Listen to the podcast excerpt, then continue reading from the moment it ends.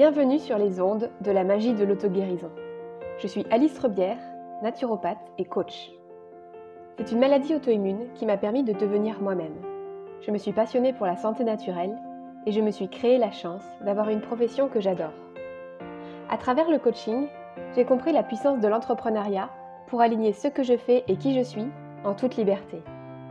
Aujourd'hui, je me sens plus épanouie que jamais. Mon parcours de vie me montre chaque jour que tout est possible. Je suis convaincue que chaque épreuve peut être transformée pour nous rapprocher de la guérison de notre âme. Ce podcast a pour vocation de vous faire découvrir et maîtriser les pouvoirs magiques de votre corps et de votre esprit. Prêt à attirer à vous le meilleur? Axio Bonjour à tous, bienvenue sur ce nouvel épisode. Euh, Aujourd'hui, j'ai la joie de recevoir Camille Picasso. Bienvenue. Merci. Euh, Camille, on fait partie ensemble d'un groupe euh, d'entrepreneurs euh, et je vais te laisser te présenter. Est-ce que tu veux bien nous dire un peu qui tu es, ton parcours, ce qui t'amène ici? Ouais, alors je suis Camille Picasso, donc j'ai 30 ans. de base, moi je suis sexothérapeute avec une dimension tantrique, accompagnement sur la guérison des traumas. Et puis, la vie et la naissance de ma fille ont fait que petit à petit, je me suis dézoomée de euh, la sexualité et du trauma, même si ça reste quand même des thématiques que j'aborde. Et aujourd'hui, je suis plutôt, euh, on va dire, accompagnante. J'aime dire que j'accompagne des femmes leaders à mettre au monde leurs projets. On fait un travail des profondeurs, c'est clair, dans tous les cas, avec la libération des traumas, tout le travail sur euh, la visibilité, sur les peurs, le fait d'assumer, de, porter des gros projets, en fait, et de, ah ouais, moi, en fait, je veux vivre des trucs qui sont gros comme ça, et pas juste ce que ce qu'il est facile de vivre en tant que femme dans la société aujourd'hui. Voilà, avec toujours quand même des, points un peu tabous comme la sexualité, l'argent, le pouvoir, mmh. Génial. C'est génial que tu fasses ça et je suis super contente du coup qu'on ait cette discussion qui est un peu quand même une sortie de zone de confort pour toutes les deux.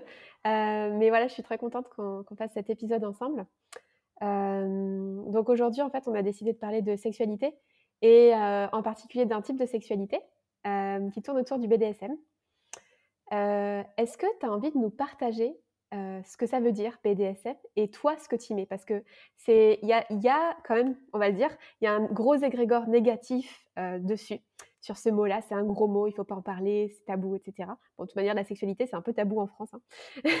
et encore plus là-dessus, alors que c'est vrai que pourtant moi, ce que je remarque, c'est qu'il y a énormément de personnes aujourd'hui qui. Il y a énormément de libération, en fait, sur plein de thématiques, sur plein de types de sexualité, mais il reste quand même un gros tabou, un gros. ouais, pour moi, c'est un égrégore négatif, en fait, là-dessus. Et je sais que chacun aussi, c'est un univers très, très large. On a la, chance toutes les deux de connaître cet univers pas trop mal. Et c'est un, un, univers qui, a, qui est très, très large et où chacun, en fait, va piocher ce qu'il a besoin, ce qu'il a envie dedans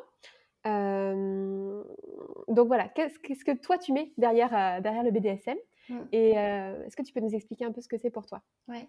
Alors d'abord, je pense que je vais juste dire ce que c'est parce que tu vois, hier soir, j'étais avec un groupe de théâtre et j'ai dit, j'ai parlé du BDSM et il y a une nana qui est venue me voir et qui m'a dit, mais, mais c'est quoi en fait le BDSM Donc le BDSM, c'est un acronyme qui veut dire bondage, domination, soumission, sadomasochisme.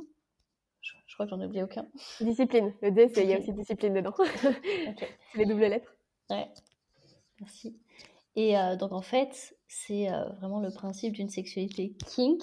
Donc, kink, en traduction littérale, ça veut dire euh, perverse. Hein. Donc, d'une sexualité transgressive qui n'est pas dans la norme, qui va aller explorer tout ce qui potentiellement n'est pas politiquement bien accepté. Donc, euh, il y a, euh, ben voilà, hein, dans ce qu'on disait, le bondage, donc euh, le fait d'être d'être attaché, d'avoir une restriction des mouvements, la discipline, la domination, la soumission, et le côté sadomasochisme, l'exploration de douleur, plaisir, et plein d'autres choses, parce que ben, il y a aussi, quand, on parle des limites, par exemple, j'ai eu une discussion comme ça avec un mec un jour sur un site, et il m'a dit, c'est quoi, c'est quoi tes limites? Et moi, j'étais, je commençais à lui dire, je dis bah, la sodomie euh, sur un premier rendez-vous, la fellation sur un premier rendez-vous. Et là, le mec me répond euh, non, mais en fait, les limites, c'est plutôt euh, uro, scato, blood et le dernier, zo. Donc en fait, ça, ça fait aussi partie de la sexualité BDSM et je pense que c'est important d'en parler parce que c'est vraiment un spectre. Ça peut être le BDSM juste j'aime bien me prendre des petites fessées euh, quand on fait l'amour avec euh, mon ou mes partenaires. Ça peut être j'aime bien me faire un peu étrangler, j'aime être attaché. Ou ça peut être des trucs euh, ben, beaucoup plus hard, donc en lien avec mmh d'autres orifices, etc. Ouais, alors on n'a pas, on n'a pas discuté de ça, mais euh, en fonction de comment la discussion va tourner, peut-être que ça sera un épisode euh, déconseillé euh, à certains publics, on va voir. de toute manière, je pense pas que j'ai beaucoup de, de, jeunes qui, qui, écoutent ce podcast. c'est principalement destiné aux adultes. Mais oui, effectivement, c'est super large et en fait, il y a plein de niveaux différents en fait, d'exploration. Et, et ce que tu dis sur le, la thématique des limites, moi, c'est ça que je trouve génial, en fait, c'est que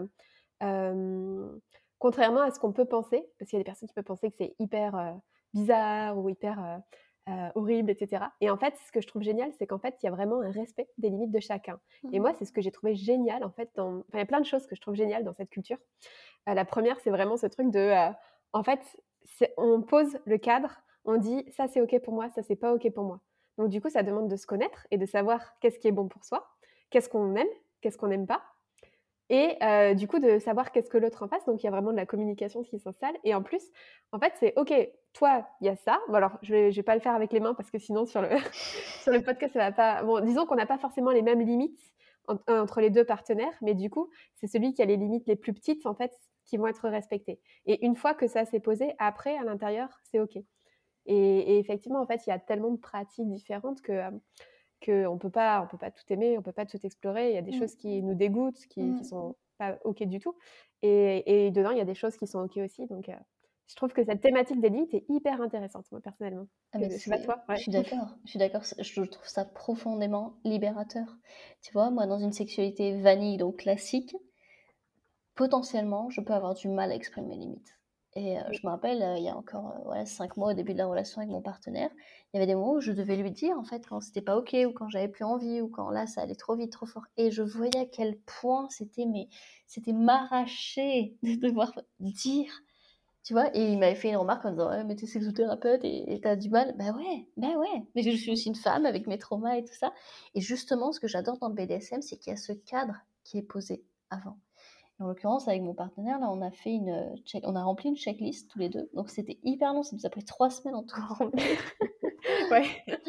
Et euh, donc on avait chacun notre page, on remplissait euh, ce qui était bon, ce qui était pas bon, ce qui était possible, ce qui était vraiment impossible pour nous. Et à la fin, hop, on mettait tout en commun pour voir en fait où est-ce que c'était ok. Il y a des choses qui sont ok pour moi et qui sont pas ok pour lui, et des choses qui sont ok pour lui et pas ok pour moi.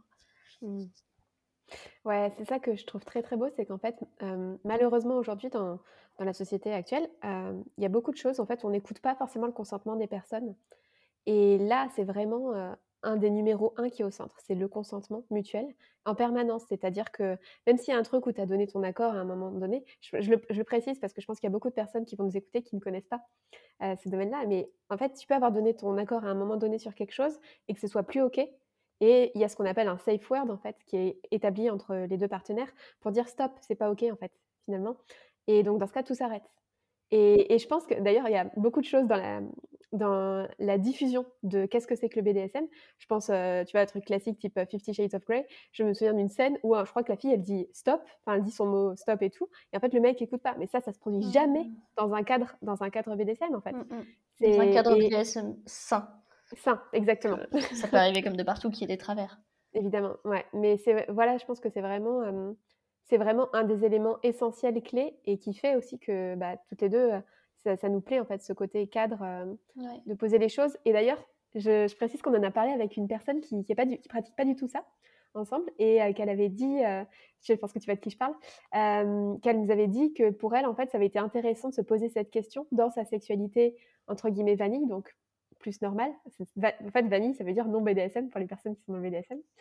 Et, et, que du coup, ça lui avait fait se poser des questions sur le cadre qu'elle voulait mettre dans euh, sa relation de couple à elle. Donc ouais, c'est des questions en fait que tu n'as pas l'habitude de te poser dans un cadre, dans un couple classique en fait finalement. Euh, enfin en général. J'ai fait une, une, généralité, mais voilà. ouais, ouais la, chose à laquelle je pensais par rapport à ce que tu disais, c'était que, en fait, dans les sexualités qu'on peut euh, voir comme des sexualités plus sacrées, comme les sexualités tantriques ou euh, voilà, un stage de tantra, et eh bien bien souvent, tu peux avoir des rapports aux autres qui sont pas si sains que ça. Même si on t'invite à poser tes limites, à être vraiment dans le consentement. Ça, moi, c'est une exploration que j'ai vraiment eue dans le BDSM. C'est de voir que j'arrivais dans un milieu qui était considéré comme pervers, perverti, ou voilà, c'est pas. tu penses pas de prime abord que c'est très sain, etc. Et en réalité, tu te rends compte qu'en étant dans ce travail un peu des ténèbres, les gens se sont vraiment posé des questions sur eux-mêmes. Mmh. Et en fait, regardent peut-être leur perversion avec. Euh, beaucoup plus de, de, clarté. Mm. Et en fait, comme c'est moins, on est moins dans ce truc de ah ouais, moi je suis lumière, moi je suis sacré, etc. on voit en face nos parts d'ombre.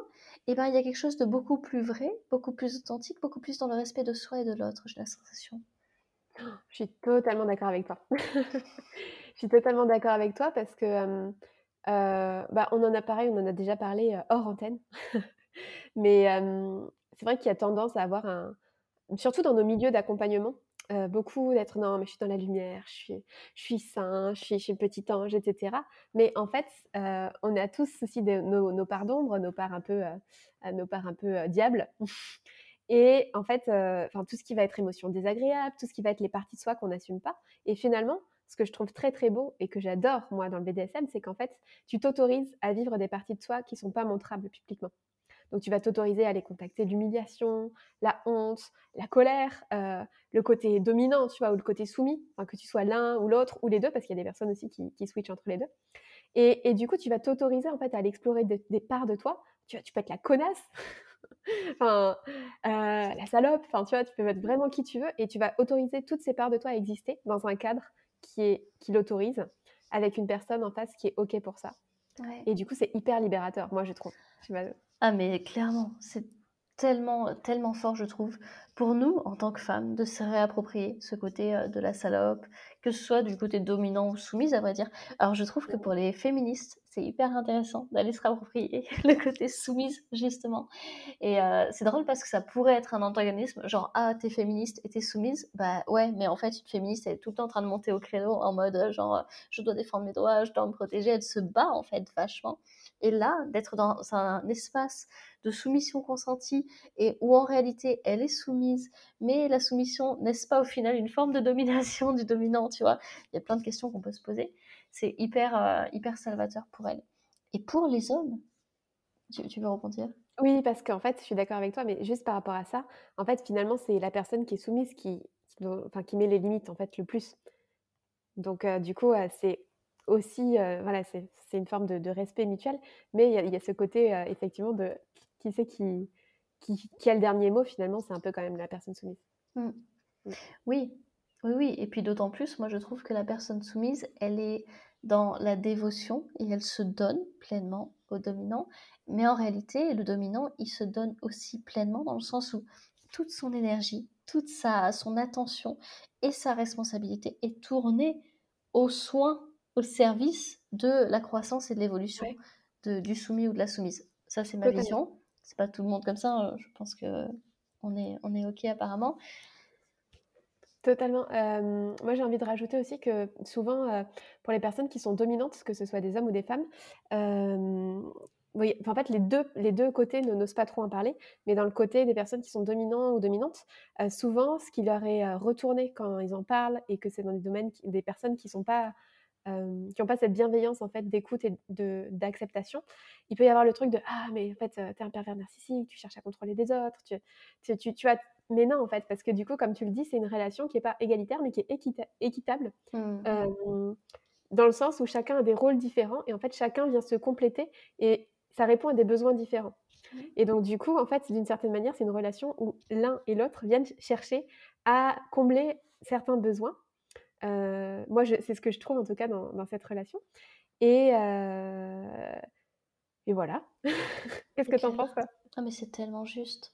Moi, je vois que dans la dimension soumission, personnellement, je viens chercher le soin de l'autre, l'attention, l'amour, et, et vraiment cette sensation d'être protégé par l'autre.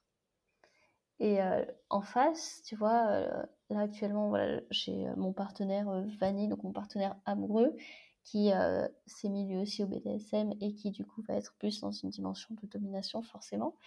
et ben lui, je vois que ça lui fait travailler sa posture d'homme. Et ça, je trouve ça hyper intéressant parce que pour moi, dans cette société, aujourd'hui, on a une problématique, c'est que les femmes peuvent potentiellement avoir une dimension castratrice et un peu mente religieuse. Et les hommes, c'est euh, soit des gros connards et des machos, hein, si je fais un gros raccourci que je schématise, soit ils restent dans une posture de petit enfant. Et j'ai vu beaucoup de couples, de mes couples, mais de couples autour de moi aussi, où la femme, à la fin, elle était en mode, mais je suis épuisée de devoir tout gérer et d'avoir euh, en fait un mec qui est mon xème mmh. enfant et qui ne prend pas ses responsabilités. Donc pour moi, un, homme, et en l'occurrence mon homme qui va dans la domination, c'est aussi une manière pour lui de s'affirmer et pour moi aussi des fois d'apprendre en fait à la fermer. j'adore, j'adore, c'est hyper vrai. Et, et, aussi, je veux rajouter, bah, toujours pour nuancer, parce que je pense que c'est important pour casser les préjugés, mais que c'est pas forcément que dans ce sens-là. Il y a aussi des, des, personnes, du coup, avec des femmes dominantes, des couples avec des femmes dominantes et des hommes soumis. Et, et du coup, pour rajouter à ce que tu as dit, parce que tout ce que tu as dit, c'est très, très vrai, ce, que ce, qui est, ce qui est rajouté en plus, c'est qu'aussi, je pense que des fois, il y a des personnes, notamment par exemple des hommes, qui vont chercher dans la soumission des. tu sais, le côté je me décharge de ma charge mentale, quand par mmh. exemple, c'est des hommes Il y a beaucoup d'hommes d'affaires, en fait, qui vont voir des dominats pros euh, J'en ai discuté avec plusieurs personnes comme ça, qui vont voir des dominapro pour en fait se libérer de leur charge mentale, parce que en fait, d'un certain côté, d'un certain côté, tu vas dans le lâcher prise. Et à l'inverse, tu vois des femmes aussi qui peuvent aller sur le côté euh, domina euh, pour se réapproprier bah, soit une part yang, soit une part de, de, puissance, tu vois, de se recontacter avec, euh, avec leur puissance. Et, et, et voilà, et c'est ce que j'adore, c'est que tout est accepté euh, du moment que c'est consenti mutuellement en fait. Mmh et je trouve que en termes de communication, en termes d'écoute de soi, ça amène énormément de choses. En fait, tu es obligé d'avoir fait un travail d'écoute de toi, d'écoute de tes besoins pour pouvoir avoir une relation comme ça. C'est clair. Mais ne serait-ce que juste, si tu remplis la checklist, rien que ça, tu vas en fait te poser des questions. Alors, ça fait juste, ça fait deux fois que tu parles de checklist. Est-ce que tu peux expliquer pour les personnes qui ne voient pas trop de quoi tu parles? Alors, quand on, envisage des relations BDSM, on peut le faire de manière euh, voilà, très fluide et on y va et on fait l'expérience, ou alors on peut le faire de manière plus codifiée. Et dans ce cas-là, il y a plein de choses et la, relation BDSM peut être très codifiée. Avec euh, notamment donc cette fameuse checklist que je vais expliquer, avec euh, le don de sa soumission du soumis au dominant qui va en fait lui venir lui dire voilà j'aimerais t'offrir ma soumission, est-ce que c'est ok pour toi? Il faut le savoir aussi que c'est le soumis qui à un moment donné a ce pouvoir de choisir son dominant avec potentiellement la rédaction d'un contrat aussi qui, permet d'unir les, deux parts. La checklist, ça va être en fait une liste de questions ou euh, la liste des pratiques qui peuvent être euh, abordées dans le BDSM. Donc ça peut être des choses très euh, simples entre guillemets comme ben, être attaché, avoir des menottes en cuir, des menottes en, métal, c'était cuir, non c'est pas cuir, c'est caoutchouc. Oui, cuir, il y a plein de et aller sur des trucs hyper hard euh, aussi. Et ça permet vraiment de se poser la question. Parce que ce qui est hard pour moi sera peut-être pas hard pour toi, ou ce qui est hard pour toi sera peut-être pas hard pour moi. Et en fait, que tout soit bien posé comme ça, et que vraiment on ait lu la question noir sur blanc, et qu'on ait, été obligé à un moment de se dire «Hum, est-ce que cette pratique elle est ok pour moi? Est-ce que cette pratique elle est excitante? Est-ce que cette pratique elle me fait peur? Est-ce que cette pratique elle me dégoûte? Parce que autant une pratique va m'exciter et en même temps elle va aussi me faire peur et me dégoûter. Mmh. Totalement. En fait, c'est qu'est-ce que tu vas rechercher là-dedans? Encore une fois. par exemple, si jamais tu vas chercher des choses qui te dégoûtent, tu vas contacter en fait bah, l'émotion et les sensations que le dégoût va te procurer. Et peut-être que justement, ça va te permettre d'aller à fond dans cette part d'ombre pour pouvoir mieux révéler ta pleine lumière. C'est ça que j'adore. C'est le, fait d'aller explorer plein, plein d'ombres et plein de choses qui ne sont pas très agréables, de les vivre pleinement, de les accepter en fait. Et du coup, derrière, euh, et effectivement, après, tu peux avoir des choses qui, sont, qui vont être très, très humiliantes. Et en fait, après, encore une fois, ça dépend, euh, ça dépend des personnes. C'est-à-dire quelque chose, comme tu disais, qui va être humiliant pour toi, va pas l'être pour moi. Mais du coup, ça va te permettre de, de révéler et d'ouvrir, en fait, euh, d'accepter cette part-là. Et donc, du coup, de se révéler autrement. Et, et pour le coup, je trouve que c'est hyper sain. en tout cas, alors pareil, c'est pas des choses. Alors petit euh, warning, c'est pas. Je dis pas que c'est bon pour tout le monde, etc. Hein, chacun a besoin de trouver ce qui lui convient. Mais moi, je trouve ça hyper sain dans ma pratique d'accompagnante, en fait, d'aller explorer des phases sombres de moi, des phases qui sont pas acceptées, pour pouvoir d'autant plus être dans ma lumière et dans de l'écoute et dans de la bienveillance dans les accompagnements. Qu'est-ce que tu en penses toi? C'est clair. C'est vraiment.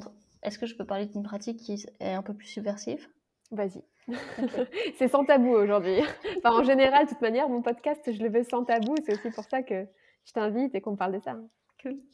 Ce matin, j'étais, heu, en ligne avec mon psy et on parle justement, voilà, de sexualité, on parle de tonnes d'autres choses et il me parle d'un de de ses, clients qui en fait, heu, lui, ben, son vraiment pour avoir une érection, il avait besoin d'être, de se faire poudrer les fesses avec du talc et de porter une couche. C'est une pratique du BDSM. Honnêtement, j'aurais entendu ça il y a 3-4 mois, j'aurais été un peu en mode genre: «Oh my god, c'est dégueulasse» et ça ça ça aurait éveillé du dégoût en moi. Aujourd'hui, le fait de l'avoir lu déjà plusieurs fois sur la checklist ou de l'avoir lu sur des forums en fait de BDSM, je suis là: «Ben, écoute, ouais, si ça l'excite». Je vois aussi la dimension psy en mode, OK, qu'est-ce que ça vient réveiller en lui? Mais comme moi, quand je me fais, heu, potentiellement frapper par mon partenaire, je vois les traumas potentiellement ou la relation que j'ai eue avec mon père ou le rapport à la violence que j'ai eu avec le masculin, que Mmh. que je viens rejouer de manière consentie. Ouais et justement, j'aimerais bien qu'on parle un peu plus de ça parce que, heu, bah, voilà, on est toutes les 2 dans l'accompagnement. Moi, je parle beaucoup de guérison, toi, tu parles beaucoup de, bah, de sexo, heu et du coup et de trauma et heu, du coup, j'ai envie de te demander un peu justement, toi, le lien que tu fais, avec ces thématiques et comment est-ce que tu tu les vis toi? Sachant qu'encore une fois, c'est notre angle de vue et que c'est pas l'angle de vue de tout le monde, que c'est je je préfère refaire des warnings régulièrement parce qu'encore une fois, je sais qu'il y a des personnes qui sont pas du tout dans le domaine de de l'accompagnement et qui pratiquent ce genre de sexualité et je pense que c'est pas la même manière de la vivre. Mais nous, c'est comme ça en tout cas qu'on qu'on la vit toutes les 2 donc je pense que c'est intéressant, voilà, si Ouais. tu veux Ouais, puis tu vois, sur un forum, moi, j'étais intervenue parce qu'il disait: «Le BDSM n'est pas thérapie». Bah, en réalité, moi, je trouve que le BDSM est thérapie, mais pour moi, tout sera thérapie, quoi. mmh. La relation au chien, ce sera la, la thérapie. La relation à ma fille, euh, le fait d'aller faire du théâtre, c'est de la thérapie. Et euh, Oui, parce qu'on a cette approche-là aussi nous, ça. heu, en tant qu'accompagnante de ressentir énergétiquement les espaces qui peuvent être thérapeutiques. Mm, Mais effectivement, sinon, ça tout dépend comme comment on voit les choses, quoi. mm. Du coup, je pense que si tu viens dans une relation, mais qu'importe la relation, on va dire, mais encore plus dans le BDSM, en mode euh, complètement euh, blindsided, genre euh, à l'aveugle. Je vais pas regarder euh, ce qui était juste ou pas pour moi. Je suis pas capable de poser mes limites et je suis en mode genre euh, on propose un truc, j'y vais. Et à vrai dire, je ne me pose même pas les questions dont, on a un peu parlé, la question de la checklist, la question de est-ce que c'est juste ou pas pour soi. Il y a des gens hein, vraiment qui vont dans des dans des munch, dans des soirées BDSM ou qui vont dans des soirées bandage, qui se retrouvent à faire des trucs de fou, mais ils se sont même pas potentiellement posé la question. Là, on vient clairement revivre un trauma et on risque potentiellement de se retraumatiser. Alors que je trouve que si tu y vas vraiment avec cette approche de Hum, est-ce que c'est bon ou pas, d'aller écouter, d'aller sentir aussi à chaque instant, parce qu'en réalité, on flirte constamment avec nos limites. On se retrouve à avoir des propositions où euh, bah, potentiellement on peut perdre un sens, on voit plus, ou alors on n'entend plus, ou, ou on est attaché donc on peut plus vraiment toucher. Et en fait, on est sur la limite, mais on sent OK, est-ce que je peux y aller ou pas? Et le fait que le cadre soit posé, c'est hyper sécurisant, donc ça nous permet de repousser cette limite aussi. Je sais plus, heu, si je réponds à ta question ou pas, j'ai perdu le fil de la question. C'était oui, cette question de d'effectivement de comment est-ce que tu fais le lien avec, heu, avec les traumas et et les guérisons, heu, possibles en fait à ce sujet? Ouais, bah, du coup, moi, là où je vois que ça vient profondément guérir, c'est potentiellement de rejouer, ce que je disais tout à l'heure, hein, cette violence que, heu, j'ai pu, heu, vivre ou ressentir et heu, de me retrouver, voilà, dans des dans des scénarios, potentiellement, par exemple, je peux être forcée, mais qu'aujourd'hui aujourd'hui, c'est profondément consenti. Alors là où la nuance est plus fine et où j'ai pas encore de réponse, c'est, est-ce que le fait de trouver de l'excitation dans la violence ou dans, un scénario, de forcé, est-ce que, ça parle du trauma? Est-ce que c'est un, entre guillemets, «un mauvais engrammage» dans ma tête en mode, heu, le circuit neuronal, c'est douleur égale excitation égale plaisir, tu vois? Ou viol égale excitation égale plaisir? Et là, vraiment, j'ai pas la réponse. Je pense qu'il y a un peu de ça, mais qu'en fait, c'est actuellement sur mon chemin de guérison et que peut-être en avançant et en guérissant toujours plus et en, par exemple, en, en transcendant la relation à mon père et à ce que j'ai vécu pendant l'enfance, je pense que j'aurais potentiellement plus autant d'excitation dans ces pratiques, mais que actuellement j'ai besoin de vivre ça en me sentant maîtresse. Mmh, je vois. Ouais, c'est intéressant. Alors pour moi, tu vois, j'ai, heu, pas exactement la même, heu, vision des choses, mais c'est complémentaire un peu, je pense.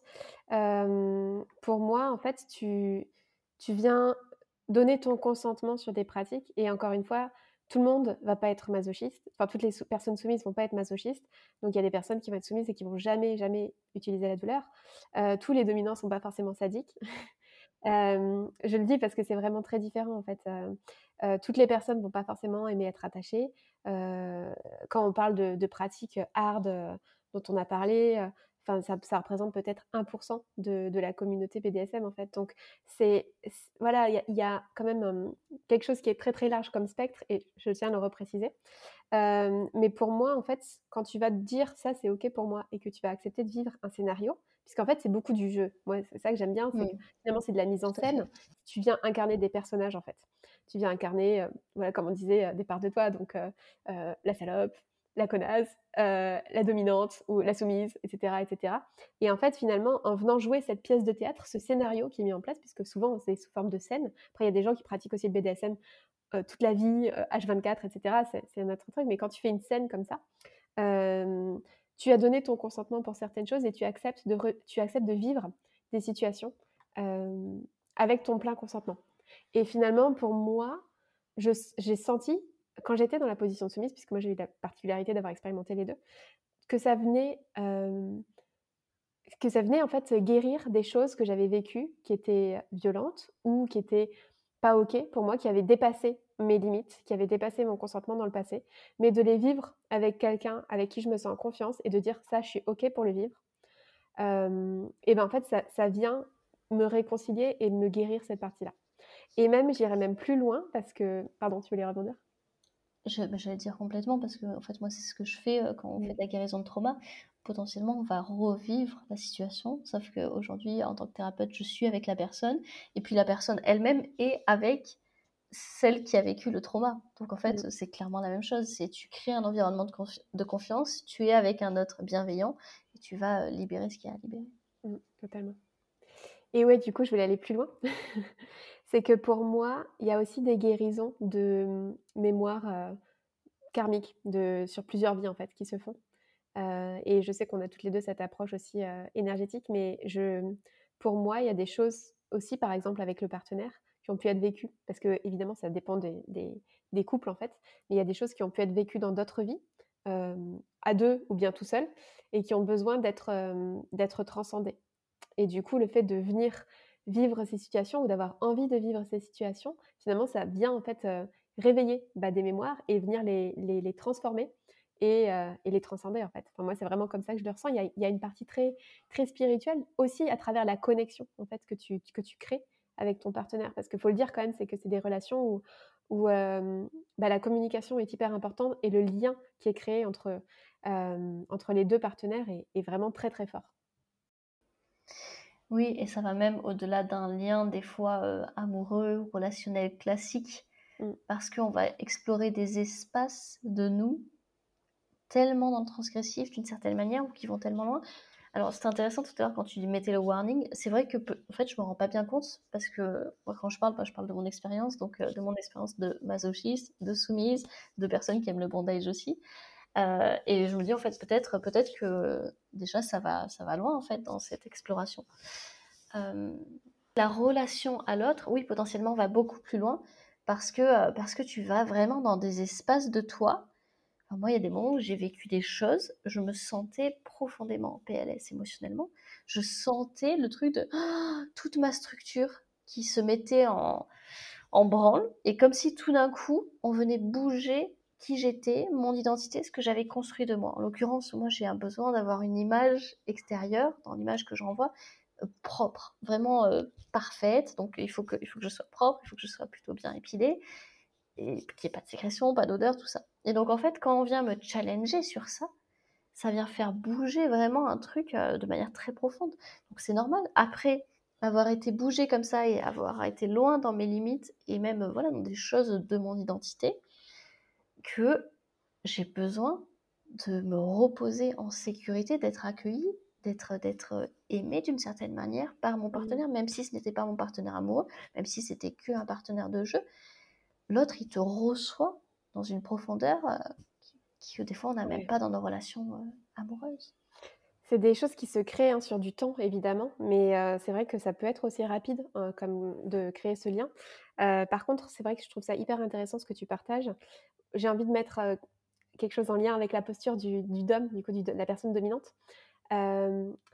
C'est que justement, tu vois, tout à l'heure, je disais, des fois, il y a des personnes qui vont penser que c'est quelqu'un de pervers narcissique ou de sadique et cetera.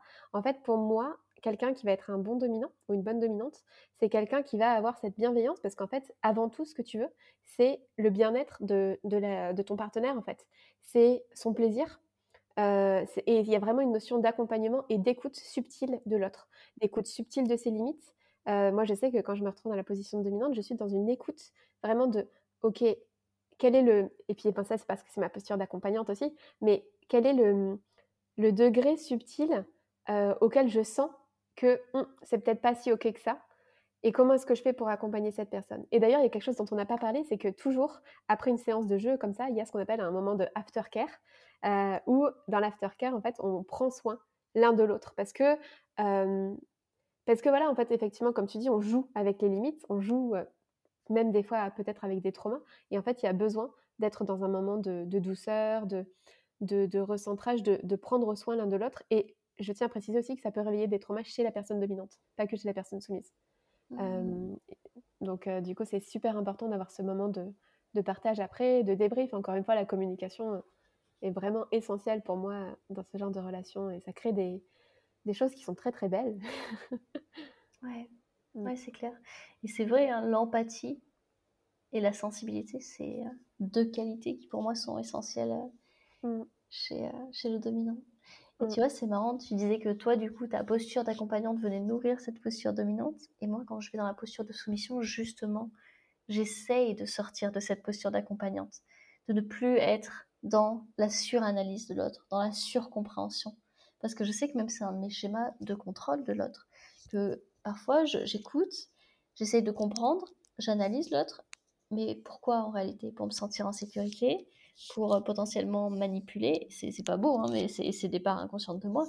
Mais du coup, dans ces rapports de domination-soumission, je cherche vraiment à lâcher ça On fait un petit montage parce qu'en fait, on vient de penser que j'étais en train de subir un tremblement de terre, mais en fait, c'était la machine à laver. Donc heu, on s'est un peu déconcentré avec Camille. Mais du coup, pour revenir sur la thématique, effectivement, on parlait du fait que la personne soumise, ben, finalement, pour, heu, reprendre un peu ce que tu disais, mais avec d'autres mots, en fait, moi, je sais que quand je suis dans cette posture-là, je viens chercher justement le lâcher prise. Alors que la personne qui est dominante, elle vient chercher le côté contrôle. Et du coup, c'est vraiment les 2 faces d'une même pièce. Hem et c'est pour ça que moi, j'aime bien explorer les 2. Mais heu, c'est vrai que dans ces moments-là, en fait, quand tu es dans la posture de soumise de soumission, heu, de soumis ou de soumise du coup, tu es vraiment dans le, mmh, le lâcher prise et et en fait, heu, laisser l'autre décider. Donc ça décharge aussi de charge mentale, de de certains choix, comme on disait tout à l'heure aussi. Ouais. Ce qui est hyper intéressant, c'est de voir que tu peux être soumis ou soumise en surface et qu'en réalité, tu te rends compte que tu as tellement de manières de contrôler la situation, de contrôler l'autre. Comme je disais, moi, en suranalysant, en étant dans l'empathie, dans la compréhension, c'est une manière de contrôler l'autre. Mais euh, aussi euh, avec, avec nos émotions. Ça peut être le fait de, d'entrer dans une posture de victime ou de se mettre à pleurer. Ben, consciemment ou inconsciemment, ça peut être une manière de contrôler la situation. Et donc de se dire, ah ouais, en fait, je lâche prise, mais pas tant. Ok, comment je peux aller un degré plus dans le lâcher prise, vu que c'est ce que je veux explorer? Mmh. Merci. Hem, alors j'ai une question, je sais pas trop comment la poser exactement, mais hem, je sais à quel point c'est difficile d'assumer cette sexualité. Pourquoi est-ce que toi, tu as voulu, hem, faire ce podcast ensemble? bah Déjà parce qu'on en parle souvent en off toutes les deux et que nos discussions, je trouve ça hyper exaltant, super agréable et en fait ça normalise un truc. Euh, après en fait c'est parce que comme ces temps-ci c'est très présent dans ma vie, c'est quelque chose dont je parle facilement en fait, plus ou moins à tout le monde. Et, et en fait il n'y a, pas de, y a pas de honte, je trouve ça important et toutes les deux on est quand même dans ce truc de, au-delà de la transgression des tabous, de dire regardez ce qu'on croyait être tabou en fait c'est pas si tabou et ça peut Mmh. être normal. Et il y a plein de gens qui vivent des sexualités dites transgressives ou euh, ouais, qui sont pas dans la norme, que ce soit du libertinage, que ce soit le fait d'avoir plusieurs relations euh, ou euh, du BDSM ou j'imagine qu'il peut y avoir peut-être d'autres choses que je connais pas encore. et en fait, c'est bon, lâchons le truc, quoi. Mmh. Merci. Bah, tu vois, pour moi, je vais te dire pourquoi c'était important de te recevoir. C'est rigolo parce que d'habitude, c'est quelque chose que je propose à la au début un peu comme, euh, comme introduction, mais je trouve que ça a bien sa place maintenant. En fait, moi, je sens que, tu vois, un des trucs qui me tient vraiment à cœur, c'est, le fait de s'assumer. Je pense que moi, sur mon chemin de guérison personnelle aussi par rapport à la maladie, mais le chemin de guérison de notre âme, en fait, sur lequel on est tous, il y a vraiment cette thématique de retrouver qui je suis vraiment et en fait, ça passe par assumer toutes mes facettes. Mmh. Donc, notamment assumer cette facette-là. Et tu vois, dans mes accompagnements, par exemple, je parle beaucoup de la question de ce qui est visible et ce qui est invisible, ou des contrastes comme ça, tu vois, de quelles sont les parts d'ombre, les parts de lumière. Et je pense que ça a entièrement sa place, tu vois. Parce qu'il y a quelqu'un qui me dit Oh, mais tu vas pas faire un épisode sur ça quand même Bah, si, tiens, justement, parce que bah, moi j'aime bien les défis. Et puis, pour le coup, je pense que c'est important justement de montrer que c'est pas forcément quelque chose moi, pour le coup, dont je parle, tu vois, d'un point de vue professionnel, mais ça a toute sa place dans ma vie. Et, en fait, c'est trouver la juste place des choses, tu vois. Voilà, donc c'est pas, voilà, c'est des thématiques comme ça qui sont, à partir du moment où tu l'as assumé, tu lui arrives à lui trouver la juste place. Et bon, je vais, je vais parodier McDo, hein, mais soyez, soyez vous-même en fait. Enfin, venez comme vous êtes. Et je pense que c'est le meilleur moyen de, de se sentir bien avec soi-même. Ouais, je trouve ça intéressant que tu dises ça parce que j'ai rencontré un mec via un forum et le gars, euh, il le disait très ouvertement. Hein. en gros, euh, de manière publique, c'est Monsieur Parfait sans histoire. Les petites chemises, les petites. Vraiment, c'était incroyable. En plus, il travaillait dans un milieu assez sensible qui est le milieu militaire. Par contre, il avait une sexualité hyper transgressive. Et là, pour le coup, sur le spectre, il était bien avancé, tu vois. Et c'était ouf de voir que ses amis n'avait pas conscience de sa sexualité. Les seules personnes qui en avaient conscience, c'était ses partenaires sexuels. Et pour moi, ça, je trouve ça limite problématique. Parce qu'en fait, le fait que ce soit... Alors, d'une certaine manière, c'était euh, compartimenté, tu vois. Ce serait refoulé, ce serait encore pire. Mais je me dis, à un moment donné, il le vivait apparemment comme un jeu. Mais, tu vois, mm. pour, je suis d'accord avec toi que le fait d'assumer ça et d'en parler, que ce soit de manière publique ou pas, d'une certaine manière, c'est aussi euh, bah, s'autoriser à vivre ça et à être ça. Mmh. Totalement. Après, euh, je sais aussi que nous, on a, on a la chance d'avoir des communautés qui sont très bienveillantes euh, et justement, tu vois, qui sont dans le, bah, dans le respect, dans la bienveillance. Je pense que c'est pas le cas partout non plus, et, mais que c'est important de garder ce fil rouge, en fait, ce fil d'or, peut-être même, de communication et donc de trouver des personnes avec qui en parler. Parce que si jamais tu restes isolé, que tu gardes ça, comme tu disais, tu le refoules, ou bien que tu n'en parles pas et que ça reste vraiment complètement coupé de tout le reste, et ben en fait, tu as un risque de, de vriller hein, d'une manière ou d'une autre. Mmh. Alors que si jamais tu as un moyen d'en parler, des personnes de confiance, donc c'est un appel. Camille et moi, on, est ouvertes à la discussion sur ce genre de thématiques et mmh. pour des mises en lien aussi, si jamais il y a, y a, besoin, parce que je pense que c'est un vrai voilà, c'est comme tous les sujets tabous. En fait, je pense que c'est important de savoir euh, quels sont les interlocuteurs avec qui euh, c'est possible d'en parler. Ouais. Et puis surtout, en fait, il n'y a rien de honteux. À un moment donné, c'est juste une manière de vivre sa sexualité. Merci. Est-ce que tu as autre chose que tu as envie de rajouter à ce sujet? Ben, Peut-être que, tu sais, euh, quand on pense au BDSM, très souvent les gens disent Ouais, cuir, cuir, moustache, on voit un truc voilà, qui fait très peur. Et en réalité, ben, ça peut être aussi quelque chose de très simple. Et euh, je pense que voilà, on met des étiquettes, BDSM, Tantra, tout ce que tu veux, mais c'est juste suivre ses désirs ses envies du moment. Mmh. Merci. Ouais, très simple, très beau, en fait. Mmh. Ça peut l'être. Merci Camille. Merci à toi. est-ce que tu peux nous dire comment est-ce qu'on peut te retrouver Comment est-ce que on peut te suivre Est-ce que tu as des choses à partager sur ce que tu proposes en ce moment? Alors, on peut me retrouver sur, les, sur Instagram, évidemment, sur mon site internet. Je propose donc un accompagnement qui sera soit personnel pour venir libérer les traumas et s'autoriser à incarner la personne qu'on a envie d'être ou qu'on est déjà profondément à l'intérieur de soi, et un accompagnement plus professionnel pour faire ça et en même temps aller faire grandir un projet professionnel. Euh, après, ce temps-ci, je suis pas mal euh, hors réseau et dans la vie, dans la vraie vie, euh, avec notamment l'écriture d'un spectacle qui est mon gros challenge du moment. Génial. J'ai hâte de te retrouver sur scène.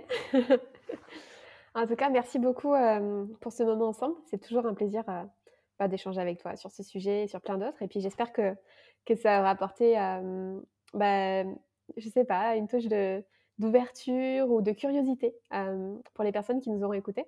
En tout cas, si jamais vous voulez nous faire des retours sur cet épisode, c'est bienvenu sur, voilà, à travers Instagram. Je pense que moi, c'est là où je suis la plus active. Et puis Camille, probablement aussi, peut-être pour prendre contact. Je sais pas. Oui, c'est très bien. Super. Merci beaucoup. Un petit mot de la fin? Bah, Non, juste merci, c'était trop bien. Je suis ravie d'avoir abordé tous ces sujets avec toi en live et non plus par échange de messages. Merci beaucoup Camille. À bientôt tout le monde, au revoir. Merci pour votre écoute. Alors, comment allez-vous libérer votre magie intérieure? Si vous avez aimé ce podcast, pensez à le partager avec votre entourage pour participer à sa visibilité et à laisser un avis 5 étoiles sur la plateforme de votre choix. Vous pouvez aussi vous abonner pour être tenu au courant de la sortie du prochain épisode. À bientôt!